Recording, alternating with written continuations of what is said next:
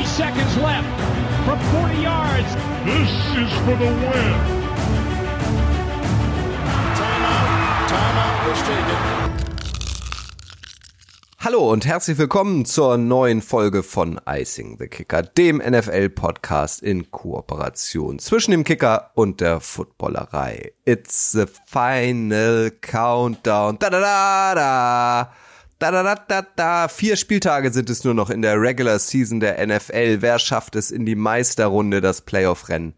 Ist so spannend wie selten. In der AFC haben aktuell elf Teams eine positive Sieg-Niederlage-Bilanz und damit berechtigte Hoffnung, sich zu qualifizieren. Aber nur für sieben dieser elf Teams ist Platz. Dasselbe Bild herrscht in der NFC. Auch hier kappeln sich noch elf Teams um die nur sieben zu vergebenen Plätze in der Postseason. Wer landet in NFL Week 15 einen Big Point? Darüber reden wir jetzt. Wir, das sind heute am Tag der Schneekugel. Grille vom Kicker. Moin Grille. Moin Kutsche, moin zusammen. Schneekugel war ich natürlich früher in der Schule immer gut dabei, wenn es Schneeballschlachten und so gab, ne? Also sehr. Liegt noch Schnee in Nürnberg? Nee, und in Spalt, ein wenig außerhalb, wo wir ein wenig höher liegen, auch nimmer. Da war er noch tatsächlich ein bisschen länger gelegen, aber der ist jetzt inzwischen auch wieder weg. Na, hätte die, der Tag der Schneekugel ein paar Tage früher kommen sollen. Detti aus der Footballerei ist auch am Start. Moin, Detti. Hallo Kutsche. Ist eigentlich der Drachenlord wieder zurück in der Heimat, Grille, oder weiß man da was? du mit einem Drachenlord, ne? Also, ja. Das kann ich dir tatsächlich nicht sagen, weil ich folge dem jetzt nicht auf. Ich weiß gar nicht, wo der, ob, ob der auch hier auf TikTok oder so ist. Keine Ahnung. Keine Ahnung. Keine Ahnung. Ey, Kutsche, was anderes kennst du äh, die Frisiercreme Brisk? Hatten wir vor der Sendung, vor der Aufnahme. Du bist ja alt genug, das könntest du noch kennen. Nee. Okay dein Opa vielleicht? Auf jeden Fall. Der Gott hab ihn selig. ja, der kannte es auf jeden der Fall. Der hat es sicher benutzt, ja. ja. Finn vom Kicker ist auch am Start. Moin Finn. Moin, moin, auch von mir. Frag ich doch direkt, kennt ihr das Finn Crisp? Schweigen. Finn, kennst du äh, die Band, die Kutsche gerade zitiert hat? Europe, kennst du das? Nee, gell? Final Countdown? Das äh, Lied, das kennt man natürlich.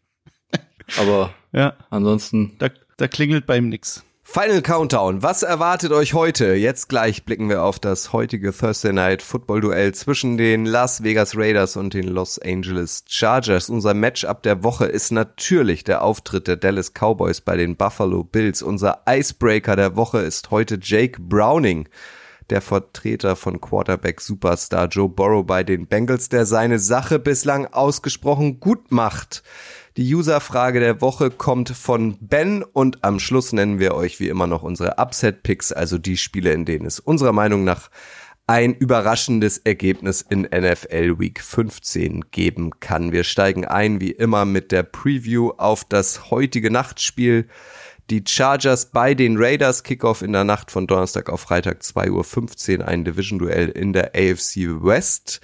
Playoff-Relevanz hat es nicht mehr groß, aber es gibt interessante andere Storylines. Bei den Chargers zum Beispiel fällt Quarterback-Star Justin Herbert mit Fingerbruch bis Saisonende aus. Böse Zungen, so wie ich, behaupten nicht schlimm für ihn. So muss er sich das alles erstmal nicht mehr antun, denn bei den ambitionierten Chargers geht schon seit Wochen gar nichts mehr. Nur ein Sieg aus den letzten fünf Spielen. Head Coach Brandon Staley wird sich ziemlich sicher am Ende der Regular Season wird ziemlich sicher seinen Hut nehmen müssen, auch zu Recht. Die Entlassung äh, ihres Headcoaches haben die Raiders auf der anderen Seite schon hinter sich. Josh McDaniels wurde bereits Ende Oktober gefeuert. Unter Interim Headcoach Antonio Pierce läuft seitdem zwar besser, aber zuletzt gegen die von Finn so favorisierten oder geliebten Vikings gelang den Raiders kein einziger Punkt. Sie verloren 0 zu 3, 0 zu 3. Schaffen sie es denn heute wieder? Aufs Scoreboard grille. Ja, erst einmal hier zwei, treffen wirklich zwei Teams aufeinander, die echt enttäuschen. Bei mir sind vor allem echt die Chargers in meinem Kopf jetzt seit Wochen drin. Habe auch mit Michael Bechler letzte Woche noch ein paar Mal hin und her geschrieben, weil mich das irgendwie echt, obwohl ich da ja gar nicht so drin steck bei den Chargers, aber irgendwie sauer macht, weil wir reden da echt seit Jahren drüber, dass die eigentlich top aufgestellt sind und auch in der Saison ja wieder hier mit Eckler, Keenan Allen und in der Defense auch Khalil Mack, der 15, 6, glaube ich, hat. Also da funktionieren einzelne Sachen ja auch immer und wie gesagt, Namen sind groß, aber dass man dann und dann eben mit Justin Herbert, einen der besten Quarterbacks, der da seit 2020 in der Liga rumhupft. und selbst der grandiose Statlines da produziert, aber nur einmal in die Playoffs das geschafft hat. Eben in dem Jahr sind sie ja Anfang gegen die äh, Jaguars drin gewesen und haben da noch glorreicher 27-0 verspielt. Also das ist echt nur enttäuschend. Ich möchte da gar nicht wissen, wie, sie, wie man sich als wirklicher Chargers-Fan fühlen muss, weil das ist echt enttäuschend einfach. Also Chargers-Fan bin ich jetzt äh, nicht, mochte die aber eigentlich schon immer ganz gern. Also gerade dieses Setup auch vor der laufenden Saison weil ich eigentlich der Meinung war, wie viele andere, dass Kellen Moore da als Offensive Coordinator da ein ziemliches Upgrade ist gegenüber Lombardi, der ja jahrelang Justin Herbert betreut hat und wo wir ja auch drüber gesprochen haben, dass äh, Lombardi immer so eine so eine Saints äh, Offense 2.0 da installiert hat mit sehr viel horizontal und nix äh, nix vertikal, ähm, was das Passspiel anbetrifft vor allen Dingen und dass man man ist halt davon ausgegangen, dass unter Moore mehr Deep Shots kommen, äh, die die Offense aggressiver wird und so weiter. Und jetzt hast, ich meine, Grille, du hast es angesprochen, Keenan Allen, ja, der fällt aus ja. heute Nacht. Ja. Ähm, der ist schon mal weg, wird auch nicht jünger, spielt eine sensationelle Saison, die auch wieder in die Binsen geht, äh, für nichts wert ist im Endeffekt. Und, äh, und Khalil Mack spielt eine sensationelle Saison, die im Endeffekt auch nichts wert sein wird. Und die beiden werden halt nicht jünger. Und Austin Eckler hat, glaube ich, nicht nur einen Step verloren, sondern mehrere. Also bei den Chargers Playoffs werden es nicht mehr werden. Ähm, der Trainer wird neu sein nächstes Jahr. Momentan haben sie zumindest einen Draft-Pick aktuell in den Top 10. Also momentan stehen sie auf Platz 10, die Raiders auf Platz 7.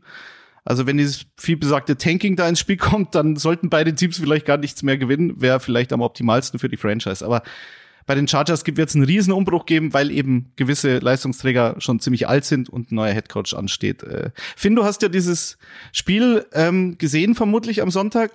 Welche, welchen Eindruck hat denn das Chargers-Team auf, auf dich gemacht? Ich meine, die Defense war offensichtlich ja nicht so schlecht, aber ist das Team tot, zumindest was die Offense äh, betrifft? Ich habe übrigens mit, mit Grille ähm, während Köln gegen Mainz während, während diesem Spiel geschrieben und er hat gesagt, das, das hältst du nur betrunken aus. War das bei dir ähnlich? Weil das war nicht anzusehen. Die Raiders meinst du, du hast gerade, glaube ich, die Challenge. Naja, ähm, ja. Also, Entschuldigung, ja.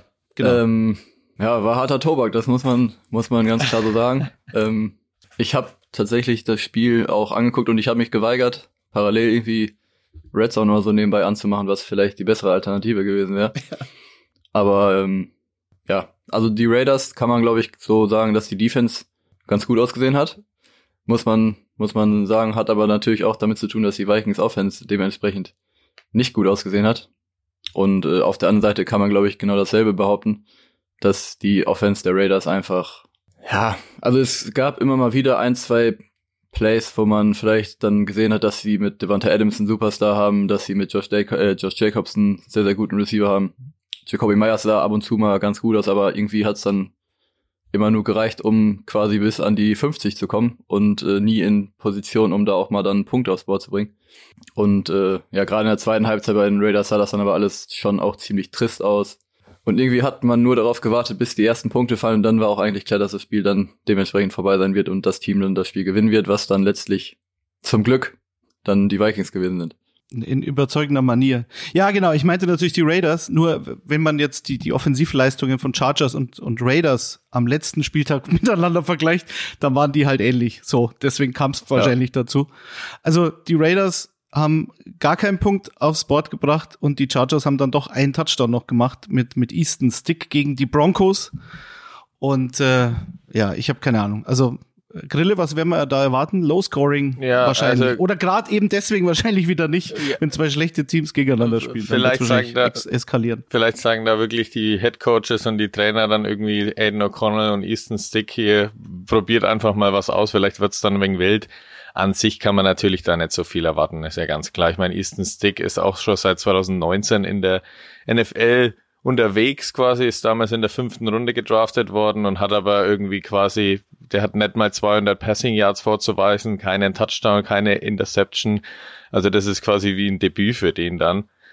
Obwohl er eben schon ein paar Jahre da rumkreucht und fleucht. Äh, das ist natürlich dann auch, vielleicht lassen sie ihn ein wenig los, weil zu verlieren haben sie eigentlich nichts mehr, aber auf der anderen Seite, wie Detti ja schon angesprochen hat, weiß man ja nicht, was dann die Chargers wirklich planen, weil bei Justin Herbert mit seinem Finger klang es so zwischen den Zeilen auch durch, vielleicht, dass man theoretisch sogar ihn hätte spielen lassen können, aber Brandon Staley hat ja dann auch gesagt, wir wollen nur das Beste für ihn und das Beste für Justin Herbert ist auf jeden Fall, dass er nächstes Jahr mit neuem Trainer dann topfit in eine neue Saison geht, weil die ist abgehakt und ich glaube, er ist da vielleicht gar nicht böse drum, dass er jetzt sich einfach mal auskurieren kann.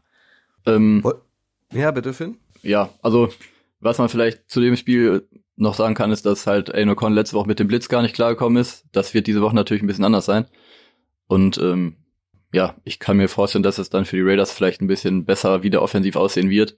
Und ich glaube, dass die Chargers einfach quasi offensiv nichts aufs Board bringen, weil, wie schon gesagt, Keenan Allen fällt aus, das Running Game funktioniert nicht, die O-Line ist angeschlagen. Ähm, von daher glaube ich, dass äh, hier vielleicht auch eine einstellige Zahl an Punkten für die Raiders reichen könnte, um dieses Spiel zu gewinnen. Wer gewinnt es denn, Finn? Leg dich mal fest. Chargers oder Raiders? Also ich bin bei den Raiders. Detti? Grille?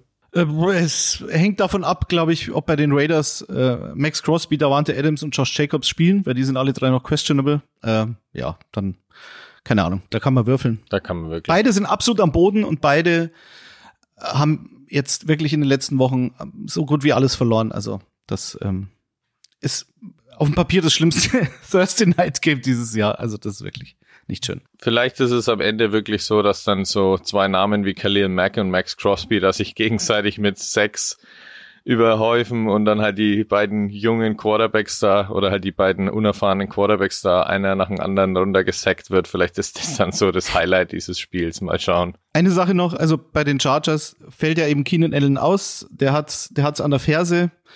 Quentin Johnston, den habe ich oft genug kritisiert, äh, auch hier äh, in den letzten Wochen. Also für den ist das jetzt nochmal so ein Showcase und genauso Darius Davis ist auch so ein Rookie-Receiver, der jetzt logischerweise mehr Snaps kriegen wird. Deswegen auf die vielleicht noch achten, auf diese beiden Jungs und äh, viel mehr gibt's dazu nicht zu sagen, glaube ich. Also das Over-Under ist bei 34,5 angesetzt. Das finde ich persönlich sehr ambitioniert.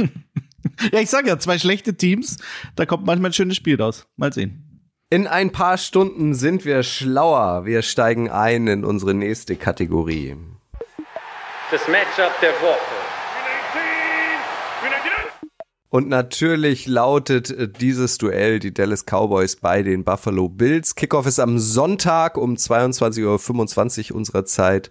Das Duell zweier Teams, die aktuell so richtig heiß sind. Die Cowboys haben sieben ihrer letzten acht Spiele gewonnen, die letzten fünf sogar am Stück und zuletzt souverän gegen die Philadelphia Eagles. Plötzlich ist Dak Prescott aktuell bei vielen Experten sogar Frontrunner in der MVP Award Diskussion, in was für einer Welt wir leben, dass Dak Prescott plötzlich MVP in der NFL werden könnte. Und die Bills haben vergangenes Wochenende bei Titelverteidiger den Kansas beim Titelverteidiger den Kansas City Chiefs gewonnen, obwohl sie zwischenzeitlich schon aus dem Playoff-Rennen schienen, sind sie jetzt wieder mittendrin in der Verlosung Detti Dak Prescott oder Josh Allen. Für wen geht's denn weiter mit dem Höhenflug deiner Meinung nach? Mm, gute Frage. Also kurz zu Dak Prescott vielleicht.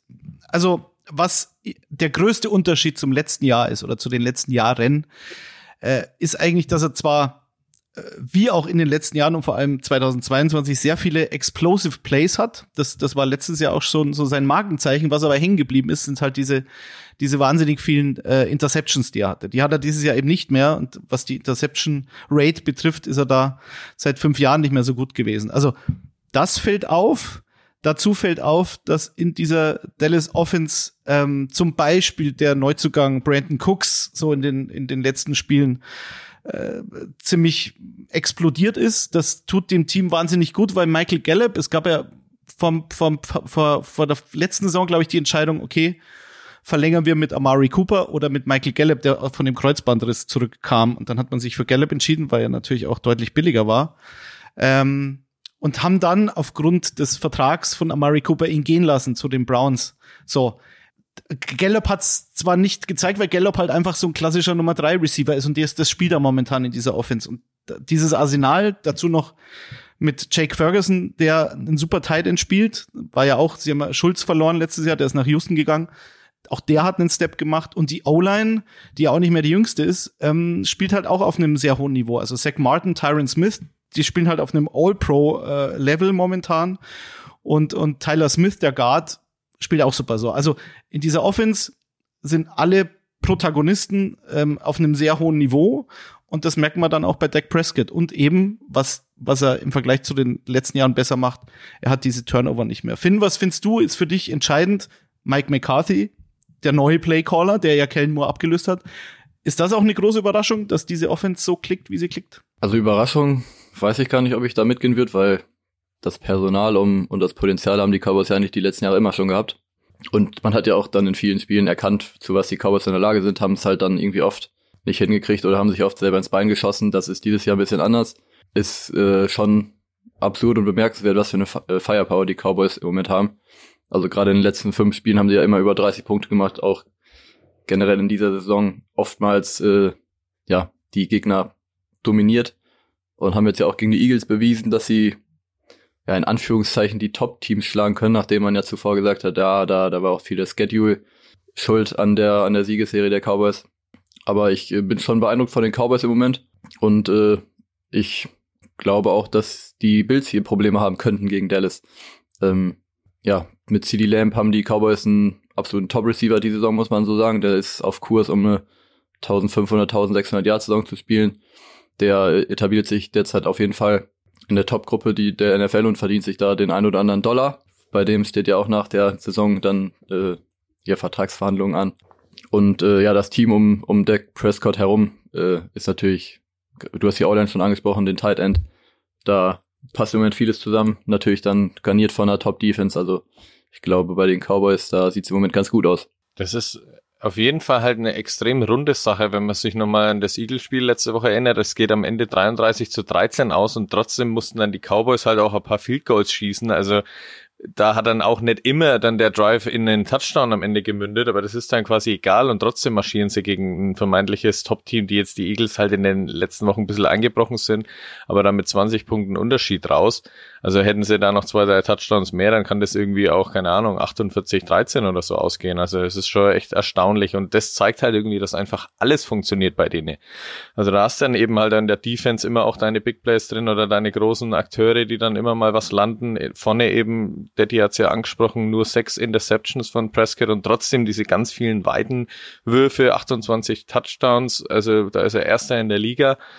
Also da passt echt viel zusammen und Mike McCarthy, da muss ich ja selber sagen, ich bin ja da echt kritisch auch gewesen in den letzten Jahren und dachte dann immer so, naja, also der wird sich jetzt nicht mehr lange auf dem Stuhl halten und jetzt hat es ab der Saison, wo er jetzt wieder die Offense alleine callt, äh, muss man echt sagen, ja, das passt wieder top und äh, ist dann auch für ihn so ein kleiner, keine Ahnung, Redemption-Arc, weil der wurde ja dann doch in den US-Medien und überall dann ja auch ein wenig angezählt, so quasi, damit kann es eben nicht weitergehen und die Cowboys, die kriegen das nicht fertig und mit dem Potenzial, da ist Mike McCarthy der Falsche, der das irgendwie ausnutzen oder halt sauber zusammenbauen kann und das beweist er jetzt eben mit der Offense total das Gegenteil. Also das ist echt rund, wie das alles klappt. Ich glaube, bei den Cowboys ist es momentan wirklich so, ähm, die klicken äh, aus allen Zylindern raus und äh, sind wahnsinnig explosiv und alles funktioniert. Und ich, ich habe vor ein paar Tagen ganz, ganz interessanten Artikel gelesen über Mike McCarthy und, und das Analytics Department bei den Dallas Cowboys. Also das war ja auch so, ein, so, so eine Annahme von den meisten Experten, dass du halt mit so einem alten, äh,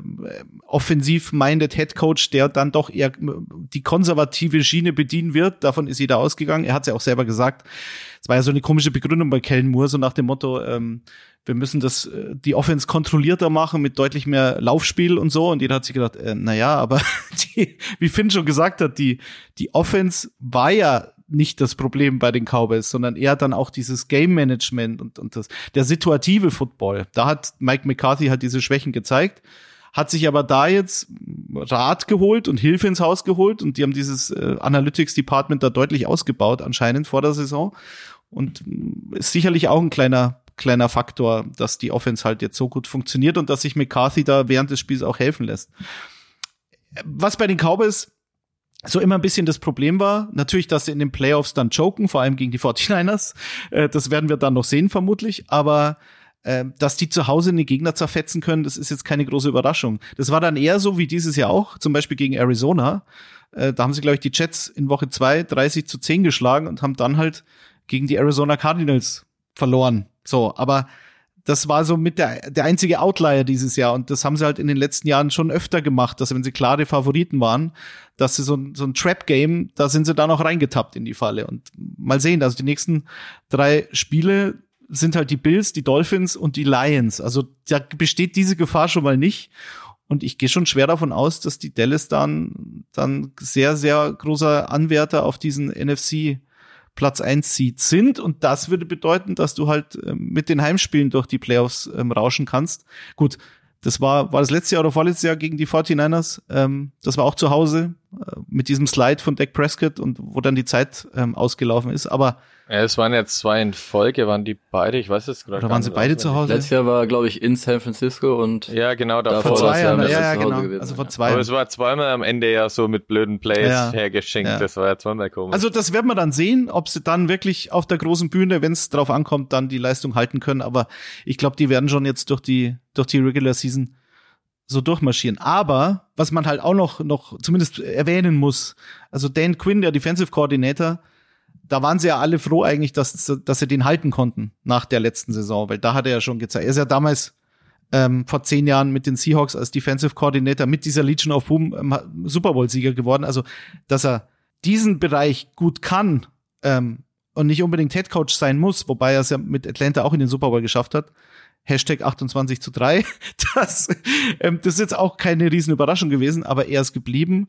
Und unter ihm ist halt so ein Typ wie Stefan Gilmore. Wie alt ist der? Mitte 30. Ähm, ja, spielt halt auch eine unfassbare Saison und hat jetzt letzte Woche unfassbar. das war ja fast das Geilste an dem Spiel gegen die Eagles, ähm, wie er sich da immer mit AJ Brown gebettelt hat und ich glaube in der Woche davor gegen DK Metcalf. Also der Typ ist so gut, dass er dir halt, wenn das, der Gegner so einen klassischen Ex-Receiver hat, dass er den halt wirklich ähm, aus dem Spiel nehmen kann. Und das ist wahnsinnig wichtig, weil sie ja Trevor Dix, ähm, ihren Star-Cornerback eigentlich verloren hatten, auch schon in der Saison. Und vor, und vor allem nicht nur das, weil bei so Leuten, also bei so erfahrenen Leuten wie Gilmore, wenn die dann heiß laufen oder halt top in Form sind, sieht man halt auch immer, dass sie nicht nur sich zufrieden geben mit einem Tackle, sondern die probieren dann halt immer noch in den eigentlich unmöglichsten Situationen dann doch noch den Ball rauszuboxen, dann doch noch irgendwie abzufangen und gleichzeitig aber das Tackling Ja. zu machen. Also die machen irgendwie beides gleichzeitig. Das finde ich mir so faszinierend, weil da siehst du halt Jüngere, die gehen dann oft mal auf die Interception, verpassen dann das Tackle, wenn sie nicht hinkommen. Und so jemand wie Gilmore, wenn der jetzt, wie gesagt, sehr in Topform ist, dann kann man echt sich wieder freuen und dann sehen, was der alles so gleichzeitig alles irgendwie machen will. Es ist schon echt erstaunlich, ja. ich finde immer Und- auch, Ja? ja, ich finde immer auch geil, wenn dann man so schon während der Übertragung von dem Spiel sieht, wie sich da irgendwie dann zwei Leute auch verbal die ganze Zeit betteln, so wie es ja jetzt bei Gilmore und AJ Brown beispielsweise der Fall gewesen ist und wenn dann nach dem Spiel sich dann da einer hinstellt, in dem Fall Gilmore und dann sagt, ja, so und so ist es gewesen, hier, äh, Brown hat mich als Altmann bezeichnet und so und dass man das dann immer noch nach dem Spiel so sieht, um die Geschichte quasi zu vollenden und man dann im Nachhinein nachverfolgen kann, finde ich immer überragend. Wollt ihr euch auch hier festlegen, wer eurer Meinung nach dieses Spiel gewinnt? Ja, vielleicht sollten wir noch kurz über Buffalo reden, bevor, wir das, bevor wir das tun. Also die Bills, also ich nehme die Bills, ich sag's gleich, weil ich's hoffe. Also ich hoffe einfach, A, spielen sie nicht bei den Cowboys. Ich glaube, Dallas zu Hause ist momentan fast nicht zu schlagen. Die Bills haben halt jetzt gegen Kansas City ein Spiel gewonnen. Das schon gut. Die letzte Szene, die letzte Aktion wissen wir alle ähm, äh, in der Offense der Chiefs mit dem Offside von Kadarius Tony. Darüber wurde sehr viel gesprochen in den letzten Tagen. Aber sie mussten das Spiel gewinnen und sie haben es gewonnen. Und sie haben ziemlich schnell losgelegt, waren ja, waren ja sofort 14 zu 0 vorne, ähm, hatten auch gleich einen Turnover, hatten so einen Spieler wie James Cook, der jetzt auch in seinem zweiten Jahr halt ähm, eine ganz andere Rolle noch bedienen kann. Also der hatte, glaube ich, die meisten, äh, die meisten Catches in dieser Offense und haben halt dann immer noch dieses, äh, sag ich mal, diese Basis, wo sie runterfallen können mit so einem Latavius Murray, der dir halt aus drei Yards an der Goal-Line das Ding dann halt relativ verlässlich reindrückt. Also die, die Offense ist variabler geworden. Sie haben halt wahnsinnig Spiel, viele Spiele weggeschenkt dieses Jahr. Aber man hat gesehen, selbst in dem Spiel, in dem Stefan Dix, weil Steve Spagnolo, der, der Defensive Coordinator der Chiefs, wusste das natürlich. Hat gesagt, nein, der schlägt uns nicht. Und hatte, keine Ahnung, vier Catches für 20 Yards oder so. Und dann müssen es halt so Leute wie James Cook durch die Luft machen. Also Josh Allen hat dann gerade auch unter Druck ähm, eigentlich fast besser gespielt, als, als wenn er keinen Druck gehabt hat gegen die Chiefs.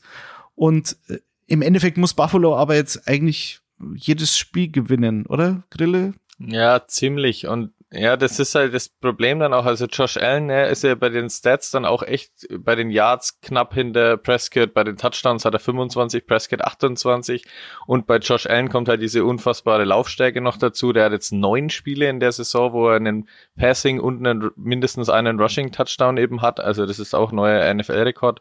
Das ist alles wirklich stark. Da kann man sich auch drauf freuen, wenn dann Micah Parsons Druck macht und er dann entweder noch den Pass loskriegt oder dann eben von Parsons wegläuft und dann eben selber geht geht. Also das ist bei dem Spiel natürlich wahnsinnig interessant zu beobachten. Nur bei Josh Allen wissen wir ja alle.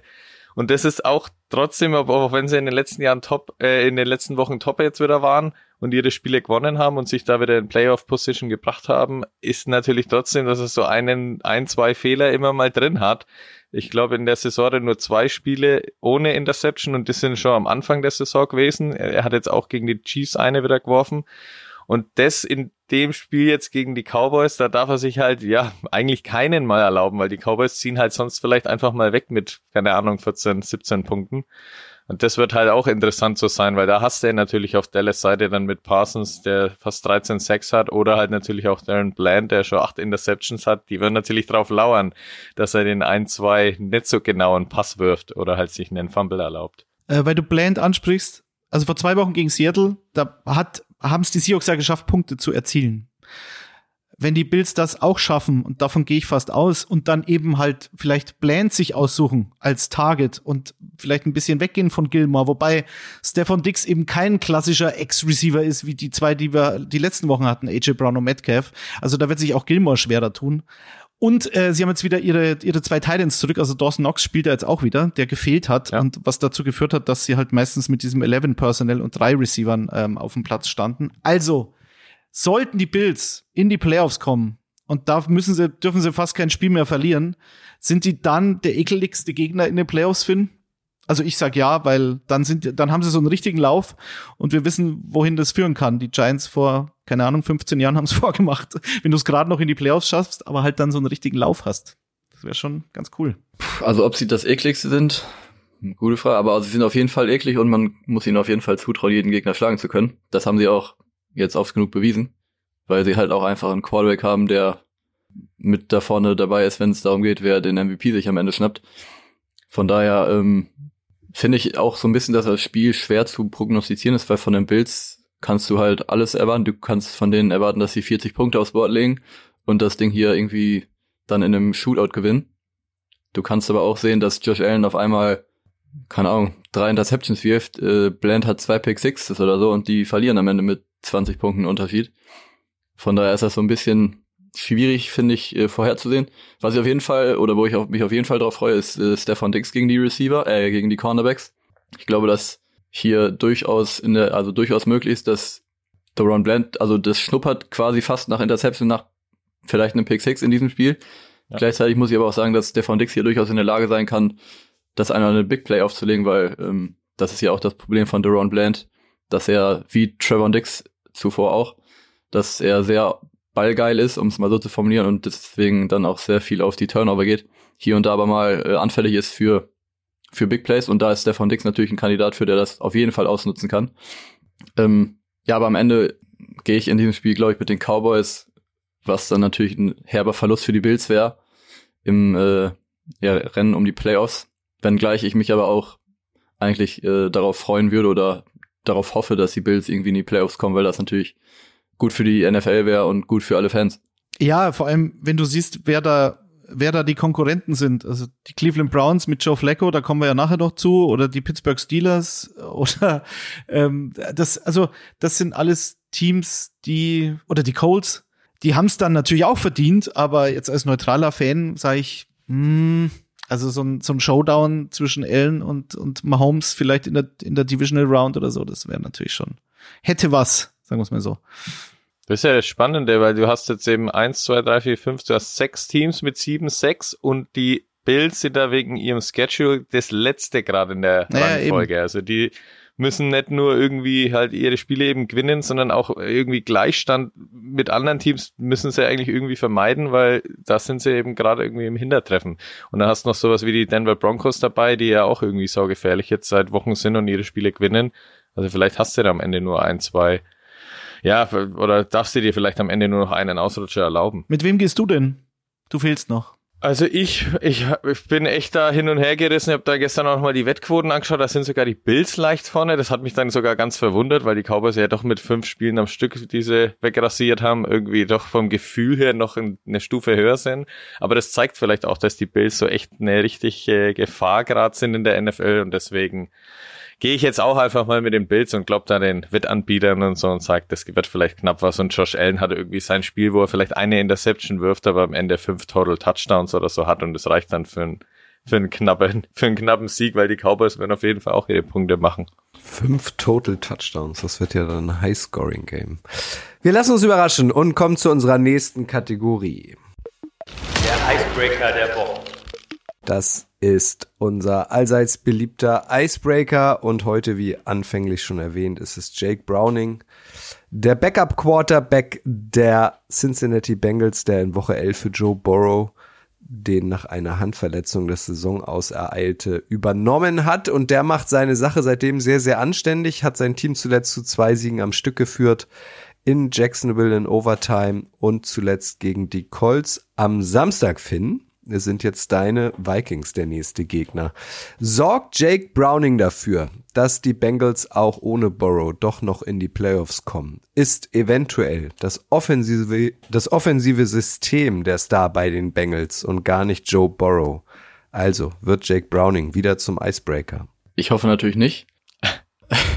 Aber na klar, es ist durchaus ein realistisches Szenario. Hm, die Bengals Offense sieht überraschend gut aus. Ähm, seit, seit Borrow raus ist, das muss man natürlich ganz klar sagen. Äh, haben jetzt in den beiden letzten Spielen auch jeweils 34 Punkte aufs Board gebracht. Ähm, wo man jetzt ja auch nicht zwingend dann mit gerechnet hat gegen die Colts und gegen die Jaguars davor. Aber Jake Browning macht seine Sache da, macht seine Sache da ganz gut. Äh, was natürlich auffällig ist, dass äh, er sehr, sehr viel den Ball in die Hände von seinen Superstars legt, also Jamar Chase, äh, T. Higgins etc. pp. Und dass die dann eben relativ viel von äh, ja, relativ viel von der Aufgabe erledigen, die die Bengals da äh, stemmen müssen, offensiv. Aber warum sollte man es so nicht machen? Letztendlich muss man es wahrscheinlich so machen, wenn man solche, solche Top-Stars eben in seinen offensiven Reihen hat. Hm, was bei den Bengals natürlich äh, in den letzten Wochen sehr viel dazu gekommen ist, ist, sind dann eben Yards after Catch gewesen. Und äh, ich hoffe oder ich glaube, dass die Vikings da in der Lage sein können, auf jeden Fall, um das zu verteidigen. Äh, Gerade bei Bubble Screens, äh, da habe ich jetzt ehrlicherweise irgendwie auch nichts zu gefunden, was Stats oder so weiter angeht, aber der Eye-Test sagt mir persönlich, dass die Vikings da immer relativ gut dabei sind, was eben Bubble Screens angeht und das ist natürlich ein Teil der Offense der Bengals, die sie immer mal wieder versuchen einzupflegen. Äh, auch die generell die Screen und die Play Action Percentage bei den Bengals unter Jack Browning ist äh, ja seit Burrow nach oben gegangen und ähm, was man natürlich jetzt dann sagen muss und wo es letztlich drauf ankommt, ist, wie Jake Browning gegen Brian Flores klarkommt und vor allem eben gegen den Blitz von Brian, äh, Brian Flores.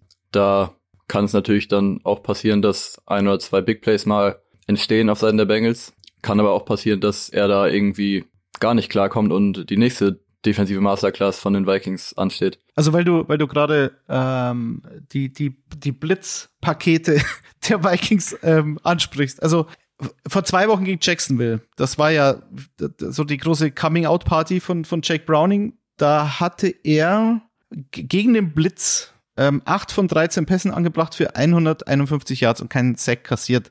Noch besser war eigentlich, was er gegen die Jaguars äh, gemacht hat, wenn sie nicht geblitzt haben. Da hat er 24 von 24 für 203 Yards, keinen Sack und äh, ist selber mal für 21 Yards gelaufen. Das heißt, sie müssen fast diese Blitz, Blitzpakete äh, auspacken, weil sonst wird's schwierig. Ich meine, Jake Browning, von was reden wir da?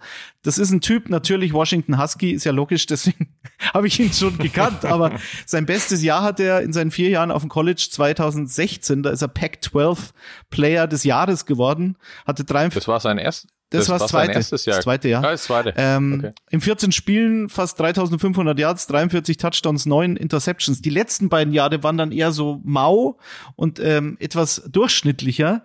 und das, äh, dementsprechend ist er dann auch eben nicht gedraftet worden. War dann ein undrafted Free Agent, der wohin gegangen ist, Finn? Zu den Vikings. Das heißt, wir haben auch noch ein Revenge-Game für Jake Browning. Also er war drei Yes. Jahre, drei Jahre bei den, bei den Vikings, ist dann zu den Bengals gegangen, 2022. So. Und jetzt, was, was hat sich in dieser Offense verändert? Wir hatten ja, als Joe Burrow am Anfang, wisst ihr noch, ähm, als er noch die Wade hatte und da ein bisschen äh, angeschlagen war und jeder davon ausgegangen ist, okay, der ist nicht mobil und weil er nicht mobil ist, äh, spielen sie halt so gut wie jeden Snap aus der Shotgun raus. Dass er nicht an der Center stehen muss, die paar Schritte erst zurück macht, bevor er dann eben Play-Action oder, oder den Ball übergibt an den Running Back. Deswegen so gut wie ähm, fast nur Shotgun gespielt. Ab Woche 5 war er ja dann offensichtlich fit. Da hat er dann nämlich auch gescrambled und hatte ein paar Rushing Yards und so weiter. Also sagen wir mal, Woche 5 bis Woche 11 waren sie trotzdem fast 90 Prozent der, der Snaps in der Shotgun. Das heißt, mh, man kann schon davon ausgehen, dass Joe Burrow das ganz gern so wollte. So. Und jetzt kommt Jake Browning, ein, ein, äh, der zwar schon ein paar Jahre in der NFL ist, aber nicht wirklich viele Snaps hatte in dieser Liga. Und sie hatten gegen, gegen die Colts haben sie 57 Prozent nur noch Shotgun gespielt, also wirklich meistens Under Center mit dem Quarterback und äh, Begriff, den ich noch gar nicht kannte, UCPA, also Under Center Play Action nennt man das. Ähm, da war Browning 11 von 14 für 240 Yards, hat 10 First Downs gemacht und ein perfektes Passer-Rating gehabt. Also man, man hat ja Zach Taylor mal kritisiert, weil er ja auch die Offense called in Cincinnati, aber er passt halt diese Offense dem Quarterback-Typ an. Und der Quarterback-Typ Jake Browning mag gerne diese Screens, die Finn angesprochen hat. Da hatten wir auch letzte Woche, glaube ich, so ein, so ein 60-Yard-Touchdown durch den Running Back, durch den Rookie Brown. Ähm, davor ist auch Joe Mixon unter Browning, hatte viel öfter, ähm, war auch das Target von Pässen, was man vorher eben von Mixon gar nicht gekannt hat. Also sie haben diese Offense komplett um, umgestellt, spielen deutlich mehr Play-Action, spielen deutlich mehr Screens. Und ich bin gespannt, das kann aber eben Finn besser beurteilen, ob diese Vikings Defense das gut matchen kann. Aber du meintest ja schon ja, ne? Und wenn man die Vikings Defense zuletzt gesehen hat, dann war sie ja durchaus überzeugend letzte Woche. Also das wird schon sehr interessant, glaube ich. Ich habe mir fett bei Browning eben auch das, was Steady angesprochen hat, notiert, weil ich bin ja auch nochmal zurückgegangen in seine ganze Laufbahn von der Highschool auch zurück und so. Da hat er ja in 46 Spielen oder so hat er 17.000 Yards und über 200 Touchdown-Pässe geworfen. Also es war genau das, weil er schon immer dieser nicht mobile, aber halt von der vom Format her 1,81 und jetzt hat irgendwie fast 100 Kilo, also dieser alte Prototyp quasi ist und da mag er es halt einfach gern, wenn so alles gesettet ist und er dann passen kann. Das mag aber Und jeder. So hat er einem, ja, ja, na klar. Aber dafür hat er halt einfach schon immer, wenn man dann sich das anschaut und eben auch die ersten zwei Jahre bei Washington, bei den Washington Huskies da ja auch ganz gut unterwegs war. Danach ist es halt dann eben eingebrochen. Und dann hat er noch das Pech gehabt, dass 2019 in dem Draft, das sind dann ja wirklich hier Kyler Murray, Daniel Jones, Dwayne Haskins, der leider verstorben ist, das sind dann eben diese mobilen Quarterbacks waren da so ultra gefragt, deswegen ist er da so durchgerasselt und ist dann eben Jahre, ja, bei den Vikings war er eben Jahre außen vor. Und auch als er dann 2021 entlassen wurde und dann zu Cincinnati gewechselt ist, war er ja auch zwei Jahre komplett raus und war nur im Scout-Team unterwegs. Und jetzt hat, hat er eben auf einmal wieder ein Setting vor sich, wo halt Zach Taylor dann eben sagt, ja okay, ich schaue auf die Stärken, was der eben hatte oder mal hatte in Highschool und Anfang von äh, College und das funktioniert halt einfach, weil also da sind die Daten echt super. Wenn du das natürlich hat er jetzt nur seine drei Spiele, aber wenn du die gegenüberstellst mit Joe Burrow, dann ist er da statistisch sogar besser unterwegs. Also wenn mit einer Passquote von ja 75,5 Prozent, das ist ja echt unglaublich. Also natürlich, wie Daddy sagt, jeder mag das, wenn irgendwie alles passt und du irgendwie Zeit hast zu passen und dann gehen irgendwie zwei Fenster auch auf, dann bringst du es auch an. Aber du musst es dann halt auch erstmal machen und dafür für so viele Jahre außen vor sein und jetzt in drei Spielen so zu überzeugen mit deutlich über 75 Prozent anbracht und nur zwei Interceptions auch, finde ich irgendwie echt erstaunlich und so eine weitere äh, schöne Geschichte jetzt momentan. Vielleicht bricht sie auch ein wie bei Joshua Dobbs, da haben wir auch am Anfang gefeiert und dann ging es irgendwie richtig nach unten. Aber für die momentane Aufnahme ist es halt für die Bengals-Fans echt schön, sowas zu sehen und dann eben mit 7-6 ja auch total wieder dabei zu sein. Ich meine, da musste ja sogar als optimistischer Bengals-Fan vor Wochen gedacht haben, als Joe Burrow dann raus war, okay, jetzt haben wir schon zweimal gehofft, dass wir es doch noch schaffen. Jetzt war es es aber wirklich und jetzt sind sie auf einmal doch wieder im Rennen. Also Übrigens noch ein Nugget ähm, zu, den, zu den Washington Huskies. John Ross Kennt ihr den noch? Dieser First Round Rookie Receiver von den Bengals, ich glaube 2017. Der war auch in Washington Husky 2016 und hat da, glaube ich, äh, ich glaube, über 1100 Yards und, und 17 Touchdowns. Also Jake Browning hat John Ross zu einem Top 10 Draft Pick gemacht. Das hat dann nicht so ganz funktioniert äh, in Cincinnati, aber war natürlich auch ein wesentlicher Faktor, warum Browning 2016 da so ein geiles Jahr hatte. Vielleicht noch Abschluss zu den Bengals. Diese O-Line, die ja seit Jahren und das Klischee und das Narrativ, ja, die Bengals und die O-Line und so weiter. Also das ist, glaube ich, die einzige O-Line in der ganzen NFL, die in allen Spielen die gleiche Starting Five hatte. Also Orlando Brown, das war ja, da war die neue Verpflichtung, der Star-Neuzugang sozusagen als Free Agent. Cordell Wolson, Ted Karras, Alex Kappa und Jonah Williams. Gruß an André, jetzt habe ich doch mal wieder die Bengals O-Line namentlich erwähnt, jeden einzelnen. ähm, haben alle 13 Spiele zusammen gestartet und haben nur drei Pressures gegen Indianapolis zugelassen und das erste Mal seit 42 Spielen keinen einzigen Sack. Und das, da sind wir dann wieder bei Grille, hilft natürlich einem jungen Quarterback, wobei so jung ist er jetzt gar nicht mehr, aber. Na, jung, ja, genau. genau. Das mögen sie gern. Ist ja logisch. Damit wären wir dann bei den Vikings, ne? Und bei der Offense, die jetzt mit Nick Mullins daherkommt. Ja, bitte, Finn. Was ist denn jetzt Finn, los? Finn, was, was können wir denn da warum, jetzt erwarten eigentlich? Warum denn nicht den Rookie? Den haben wir hier so gelobt. Hab gesagt, die müssen jetzt mit, wie heißt der? Hall, oder? Die müssen, ja, Jaron Hall. Ja, die müssen jetzt mit Hall gehen, der auch ein mobiler Quarterback ist, der so vielleicht nochmal so einen neuen Spark in die Offense reinbringt. Äh, natürlich komplette Gegenentwurf zu äh, Kirk Cousins, aber wurscht. Sie müssen ihn evaluieren und dann auch, um zu, zu, entscheiden nach der Saison, okay, gehen wir jetzt mit Cousins weiter oder verlängern wir den Vertrag oder was machen wir jetzt? Äh, und dann packen sie Nick Mullins aus. Herzlichen Glückwunsch. Warum? Wobei ich ja, kann es also, nachvollziehen, glaube ich, aber ja. Für Hall äh, ist es natürlich maximal blöd gelaufen jetzt diese Saison dass er in dem einen Spiel, wo er die Chance bekommen hat, sich zu zeigen, wo er auch gut gespielt hat in dem halben Viertel, was er gespielt hat, dass er da dann natürlich dann mit einer Concussion raus ist und nachdem jetzt auch keine Chance mehr bekommen hat, weil unter anderem Nick Mullins seitdem wieder fit ist und Josh Dobbs natürlich in der Zwischenzeit auch zwei, drei gute Spiele gehabt hat.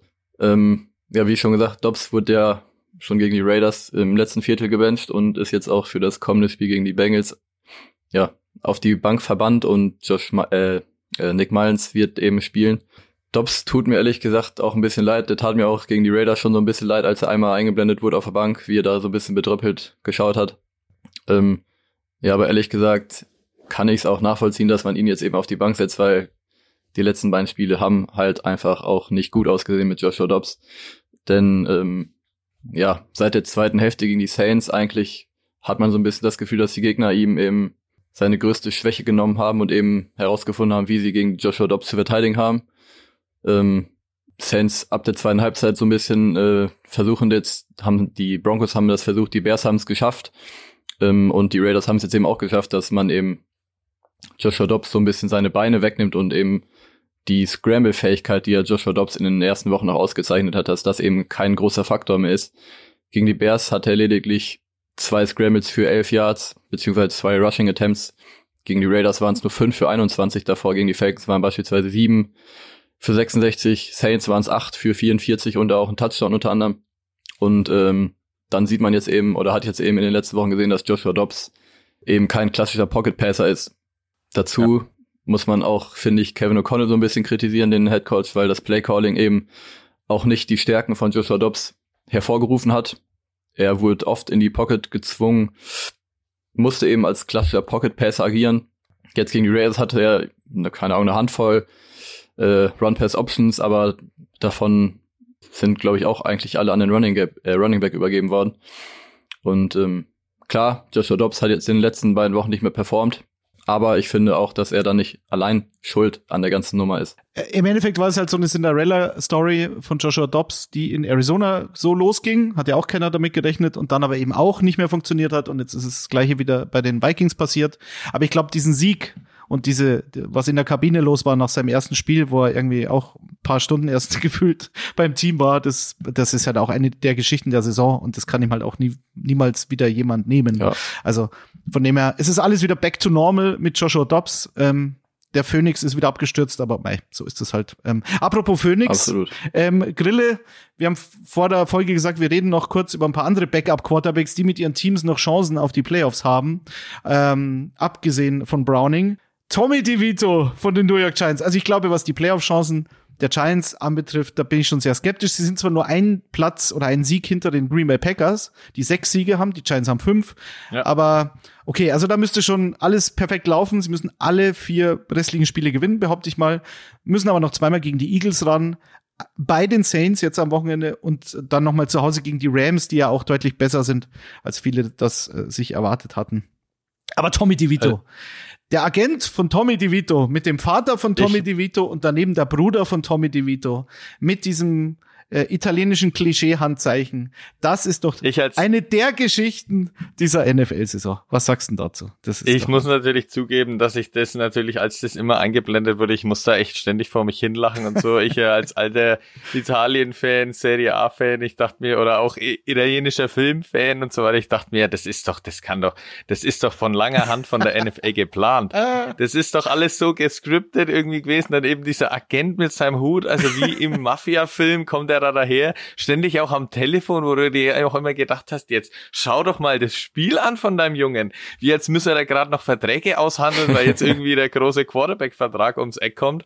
Also das war echt irgendwie unglaublich. Aber am Ende des Tages, ne, jetzt haben sie vier, vier Spiele, glaube ich, gewonnen, die Giants. Drei. Auch wenn's ja, drei sind's genau.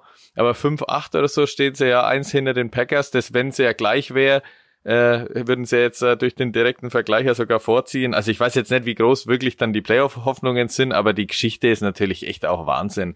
Und dann echt da, da, dann kam vorgestern noch ein Video raus, wo er dann mit einem Familienfreund oder so dann von der NFL gefilmt wurde und da müssen sie dann italienische Vorspeisen ranken. Also das ist echt alles Also- erstaunlich, wie die Äh, ich habe, äh, ich habe in den letzten Tagen, weil ich dachte mir auch, okay, ich habe mich totgelacht, als ich das gesehen habe. So und dann Ja. wie sich immer, wie sie sich dann auch noch abgeknutscht haben. Also das ist wirklich, Ja. also Sopranos oder in den Straßen der Bronx von Robert De Niro. Wer den kennt, den Film auch sensationell. Der, und der erkennt so eins zu eins aus wie eine Figur aus in den Straßen der Bronx. ein, eins zu Eins eins. zu ja. eins. So. Und dann dachte ich mir, okay, das könnte, wenn sie das jetzt einmal machen, das war ja auch das, was dann passiert ist, das ist ja völlig eskaliert, ging ja dermaßen viral in den, in den Tagen danach.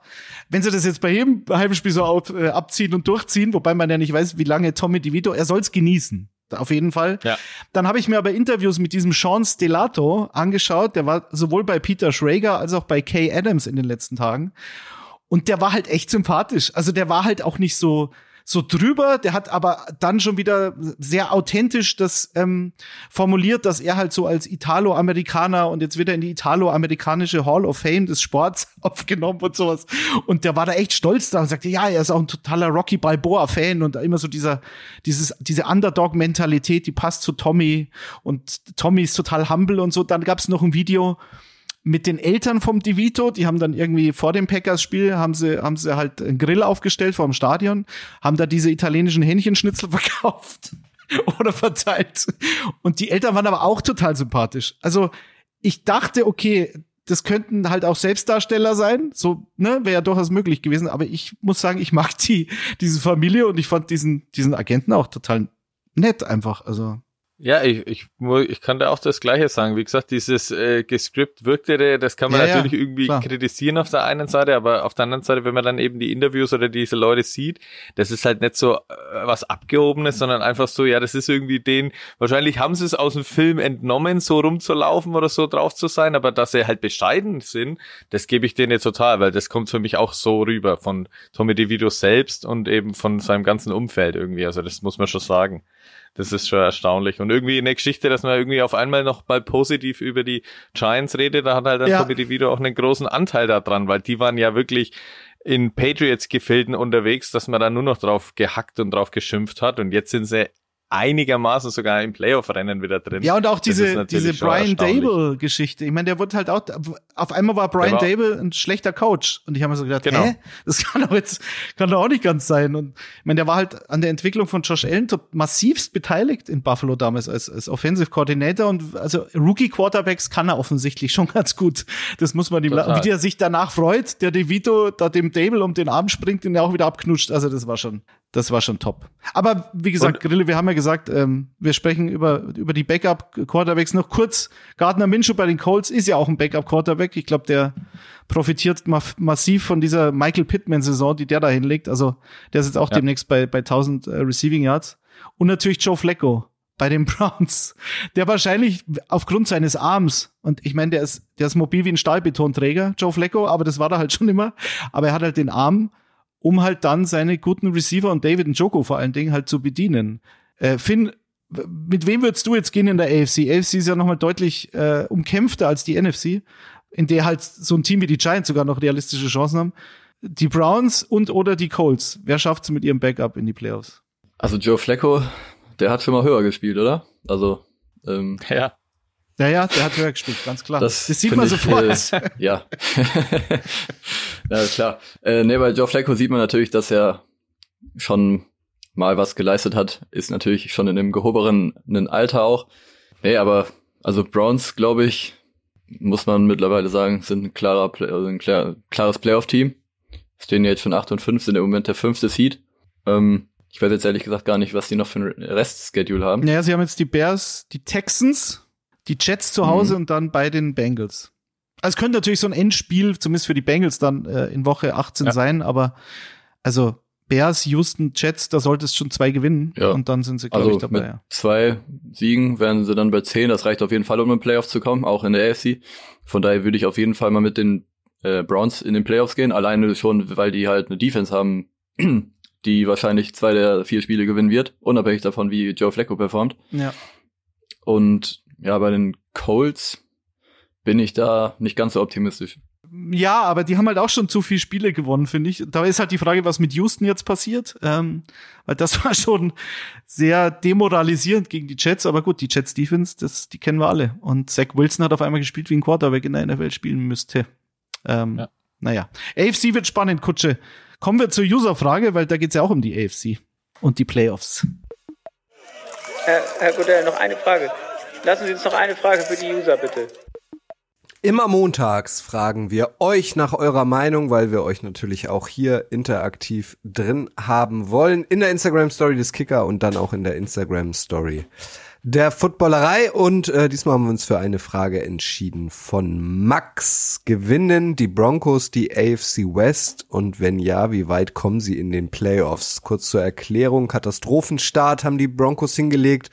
Unter anderem 2070 2070, ich betone das nochmal, gegen die Dolphins verloren, aber jetzt sechs Siege aus den letzten sieben Spielen gefeiert und sie stehen, Grille, nur noch ein Sieg hinter den Kansas City Chiefs. Nächste Aufgabe in der Nacht von Samstag auf Sonntag bei den Lions.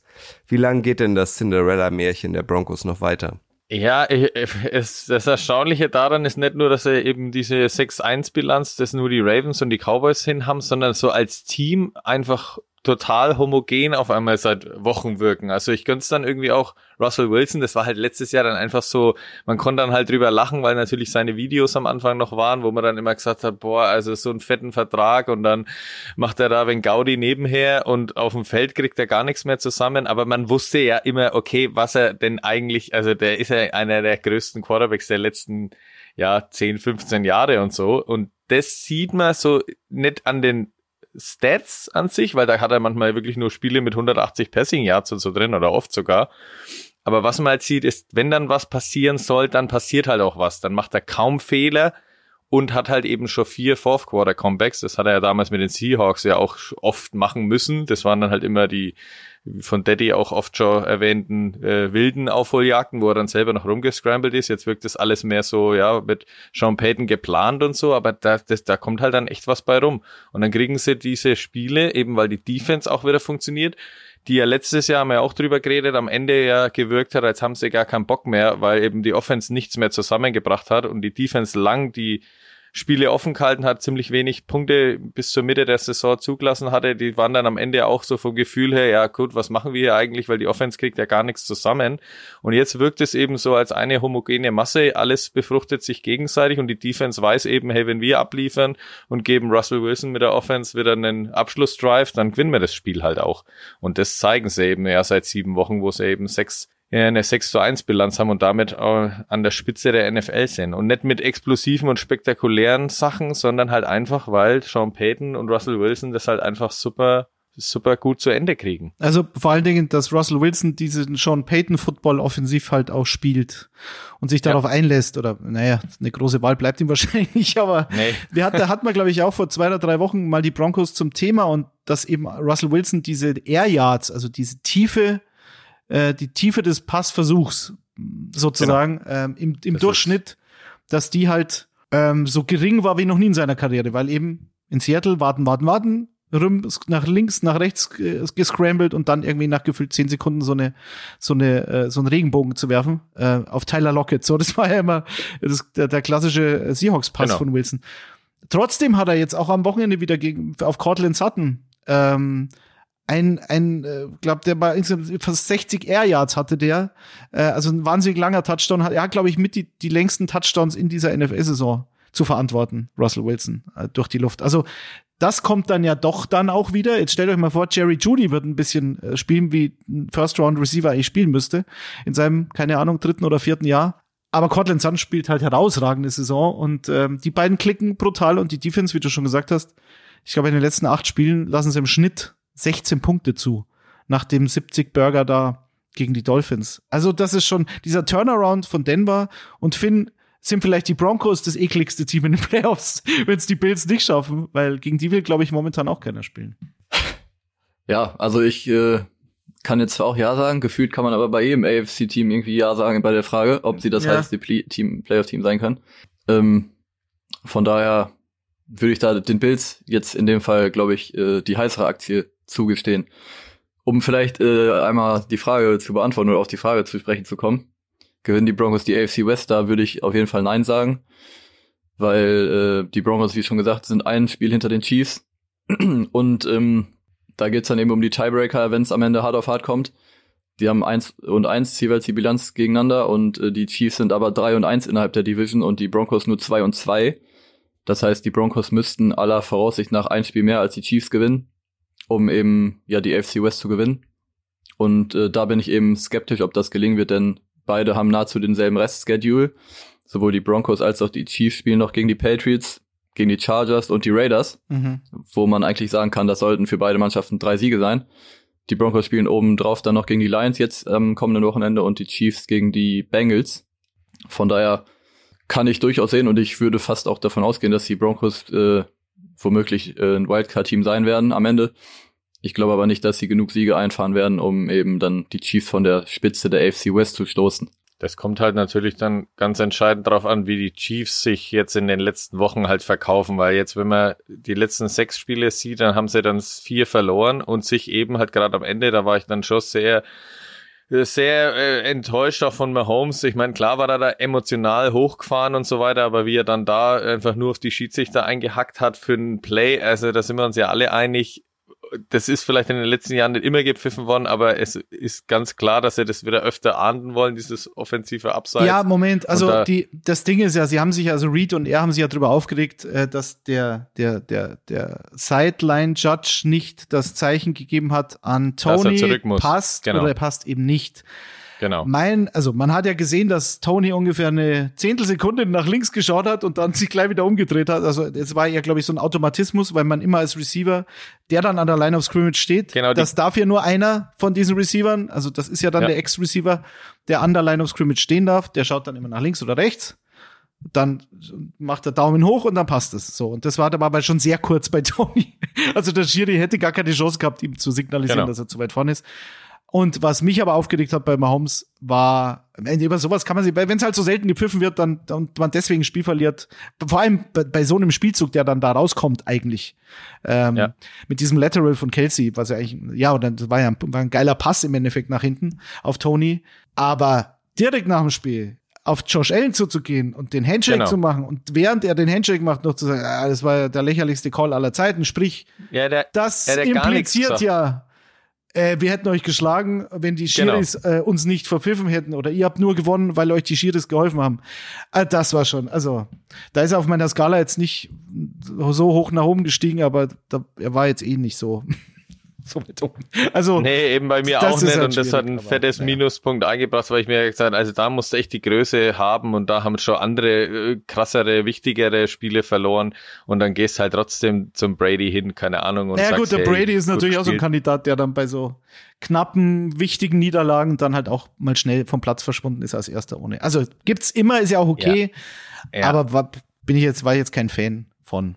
Aber was ich damit sagen will, ist halt, vielleicht hat man daran halt gespürt, dass so in, innen drin so eigentlich, jetzt haben wir irgendwie so einen fetten Spielzug und gewinnen mal wieder das Spiel, jetzt stehen wir am Ende doch wieder als Verlierer da, weil eben ja irgendwie in der Saison allgemein in der Offense immer ein wenig Probleme sind, weil Travis Kelsey, haben wir letzte Woche, wurde ja in dem Podcast auch darüber diskutiert, auch nicht mehr so diese Monster-Yard- und Touchdown-Spiele aktuell hat.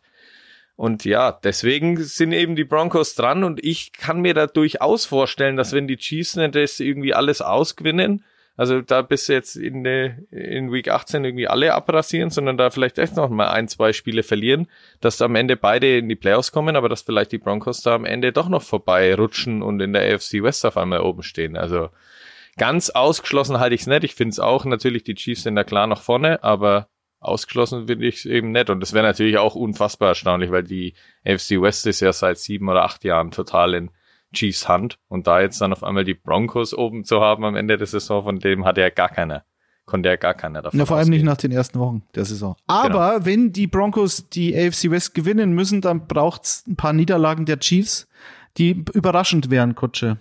Definitiv, vor allem jetzt am Wochenende bei den Patriots. Aber dann lasst uns doch bei Überraschungen bleiben und unsere letzte Kategorie in diesem Podcast auch noch starten.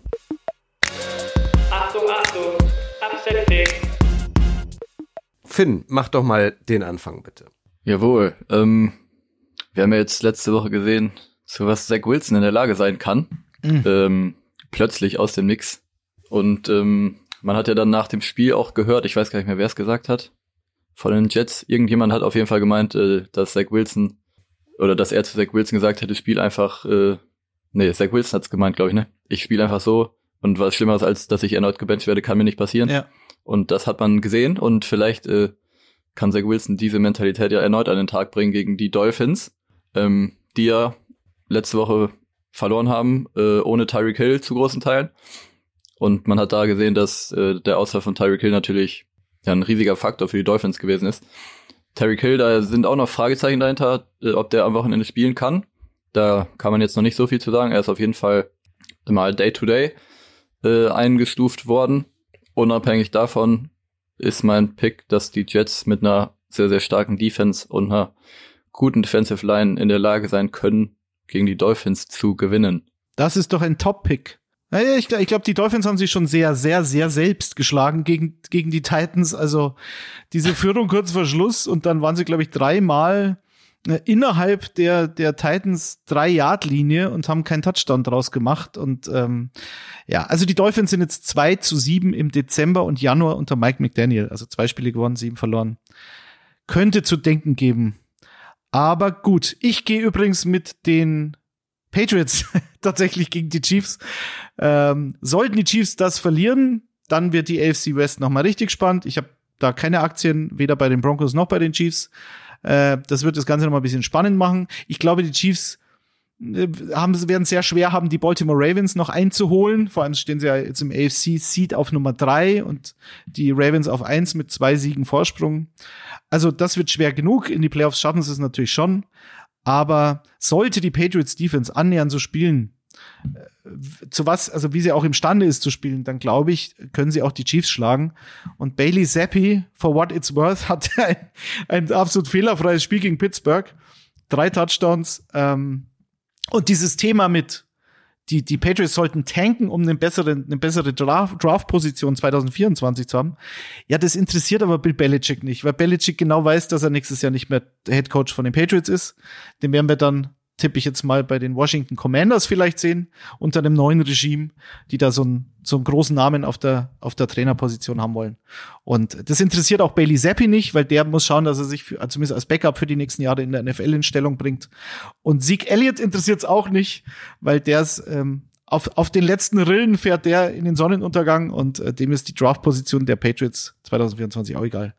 Ähm, also wenn die Defense haben jetzt im fünften Spiel in Folge nicht mehr als 20 Punkte zugelassen und sollte das gegen die Chiefs gelingen, gebe ich ihnen eine Chance. Grille, dein Tipp. Es interessiert ja, es interessiert ja auch die Spieler am Ende nicht aus der Defense, weil entweder willst du bei den Patriots bleiben, überhaupt wieder Verträge in der NFL kriegen oder dich dann für andere Teams in Stellung bringen. Deswegen dieses Tanken, da bin ich ja auch total bei dir. Das bringt ja letztlich vor allem den Spielern nichts. Deswegen geben die natürlich auch alles.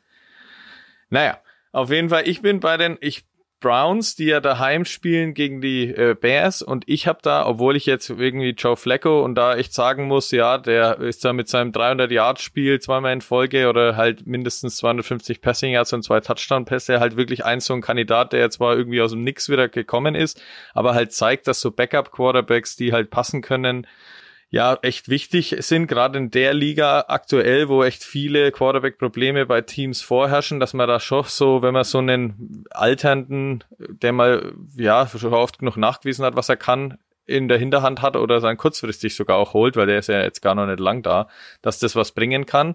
Trotzdem treffen sie natürlich jetzt eher auf Chicago Bears, die in den letzten Wochen, finde ich, echt überzeugen Matt Eberfluss und sein Team und dann vor allem Justin Fields dann auch wieder sich fit zeigt, die ja echt dann einfach sich wieder auch auf 5, 8 hochgeschraubt haben, über die man auch irgendwie reden, mehr reden könnte, weil sie wie die Giants auf einmal jetzt nicht direkt in Playoff-Nähe sind, sondern halt einfach gezeigt haben, hey, wir sind auch noch da. Und das hat mich eben auch beeindruckt, deswegen gebe ich da wirklich, dass das Spiel knapp werden könnte und dass dann eben vielleicht die Bears bei den Browns eben überraschen und den Browns dann eben auf 8-6 wieder runterrutschen lassen. In dieser eh schon extrem spannenden AFC North, weil die Steelers auch noch mitmischen und trotz zwei Niederlagen in Folge. Deswegen gehe ich da eben mit den Bears, obwohl ich, wie gesagt, auch Joe Flacco da echt Props geben muss.